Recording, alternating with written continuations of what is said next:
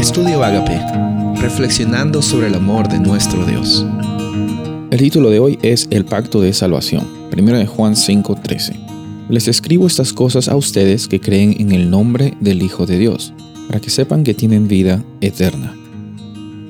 Gracias a la muerte de Jesús es que tú y yo tenemos acceso a la salvación y acceso a la vida eterna. La vida eterna que empieza desde hoy y la salvación que es una experiencia que en cada momento eh, recibimos la transformación por medio del Espíritu Santo viviendo en tu corazón.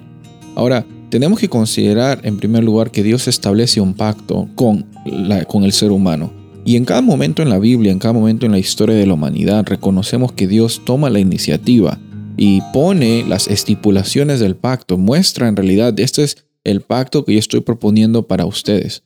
Obviamente, por el lado del ser humano, no hay nada que el ser humano puede proponer o poner a la mesa. Sin embargo, Dios dispone en su iniciativa todas las provisiones que nosotros necesitamos y nos da la oportunidad de, por medio de aceptar esta propuesta, aceptar este pacto, la salvación llega a ser una realidad en tu vida. La salvación llega a ser una realidad en mi vida. Y este pacto que Dios ofrece, lo encontramos eh, manifestado en bastantes formas en el Antiguo Testamento, con Abraham, con la familia de Abraham, con el pueblo de Israel. Y en el Nuevo Testamento, por medio de Jesús, somos parte de la familia de Dios. Este pacto es grande, es una realidad, eh, un regalo inmenso. Sin embargo, también depende de nosotros aceptar ser parte de este pacto o no. En nuestra, ah, en nuestra vida tenemos la capacidad de decidir si es que esa es la realidad que anhelamos vivir o deseamos caminar, o esa es la realidad que no queremos, que nos pensamos en nuestro propio discernimiento que no va a servir para nosotros, que no es algo para nosotros. Obviamente el pacto está creado para toda la humanidad. Obviamente la salvación hay disponibilidad para todas las personas de este planeta Tierra. Esa es una realidad que no la podemos cambiar y que la vemos evidentemente en la Biblia.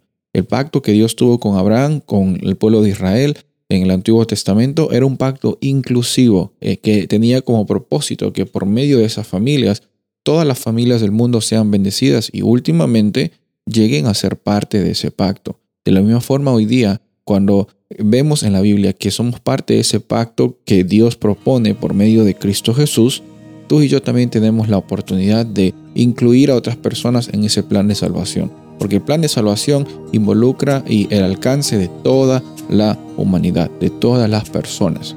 Por eso es que hoy día podemos descansar tranquilos sabiendo que la iniciativa divina nos da la oportunidad de hoy día descansar y nos da la oportunidad de hoy día tener fe, optimismo, esperanza, incluso en los momentos más difíciles.